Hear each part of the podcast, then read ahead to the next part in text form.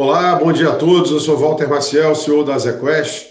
Eu estou aqui com meu sócio, gestor dos fundos Small Mid Caps e Top Long Bias, o William Wang. Tudo bem, William?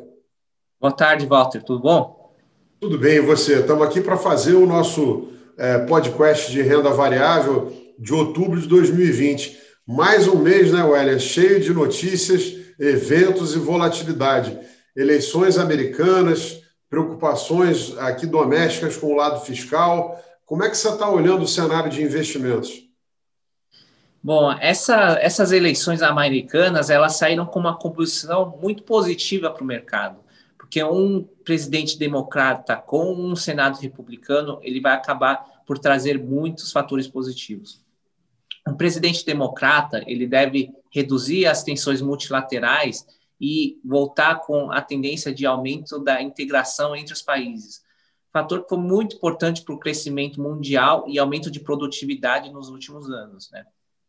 Um Senado republicano é, ele acaba por reduzir bastante as chances do presidente conseguir passar uma regulação muito dura para o setor de tecnologia e também por aumentar os impostos de maneira muito abrupta. Então, é, esses dois fatores também foram muito importantes para a alta das bolsas nos últimos anos.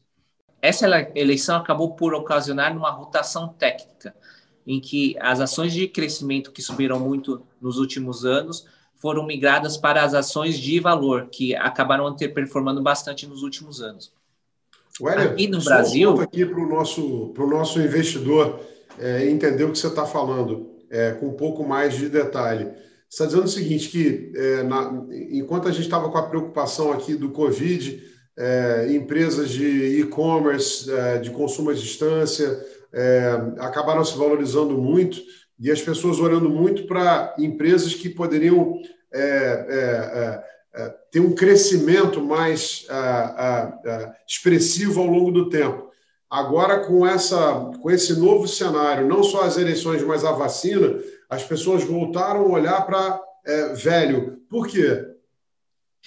É, um dos fatores é, é, a possível alta da taxa de juros, né? Então, quando você olha para a taxa de desconto, é, ações de crescimento elas têm um maior valor é, na perpetuidade, então com maior, é, uma maior taxa de desconto, é, isso daí acaba por reduzir o valor presente desse fluxo, né? E um outro fator foi porque é, uma grande parte das ações de valor está relacionada ao setor financeiro. Então, uma maior alta da taxa de juros ela é benéfica para o setor. Bom, de qualquer forma, Walter, aqui no Brasil, é, apesar dessa alta do setor financeiro, a gente não fez uma movimentação é, nesse sentido de aumentar a exposição nesse setor, porque a nossa visão para um prazo de mais médio longo não é tão positiva, uma vez que é, a competição de fintechs, como a gente está vendo, ela continua muito forte, o Banco Central ele tem sido muito duro com regulação para aumentar a competição e reduzir o oligopólio do setor, e eventualmente haverá um aumento de tributação também nesse setor. E, Wélia, me conta uma coisa, como é que essa é, temporada de resultado influenciou na estratégia dos fundos? A temporada de resultados ela tem mostrado as tendências ainda relacionadas à pandemia, com uma performance muito forte dos setores de tecnologia e também das empresas que acabaram por se beneficiar do Corona Voucher. A grande dúvida para frente é qual que é a sustentabilidade desses resultados, é, principalmente dado o fim desse estímulo.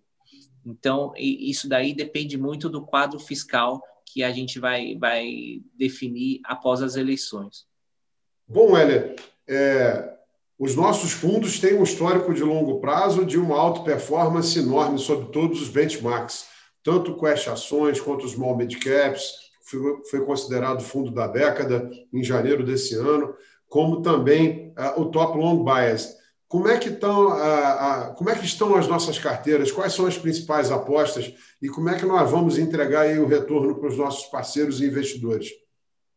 Bom, Walter, acho que, o, como a gente sempre fala, esses resultados eles vêm num médio longo prazo e são frutos de um processo de investimento robusto e de stock picking de empresas de qualidade que devem outperformar ao longo do tempo.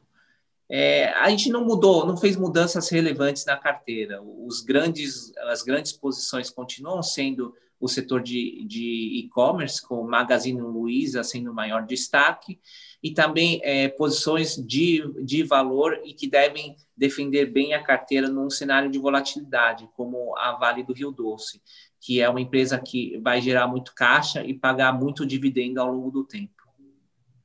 Bom, pessoal, lembro a vocês o nosso lema investimento é maratona, na corrida de 100 metros.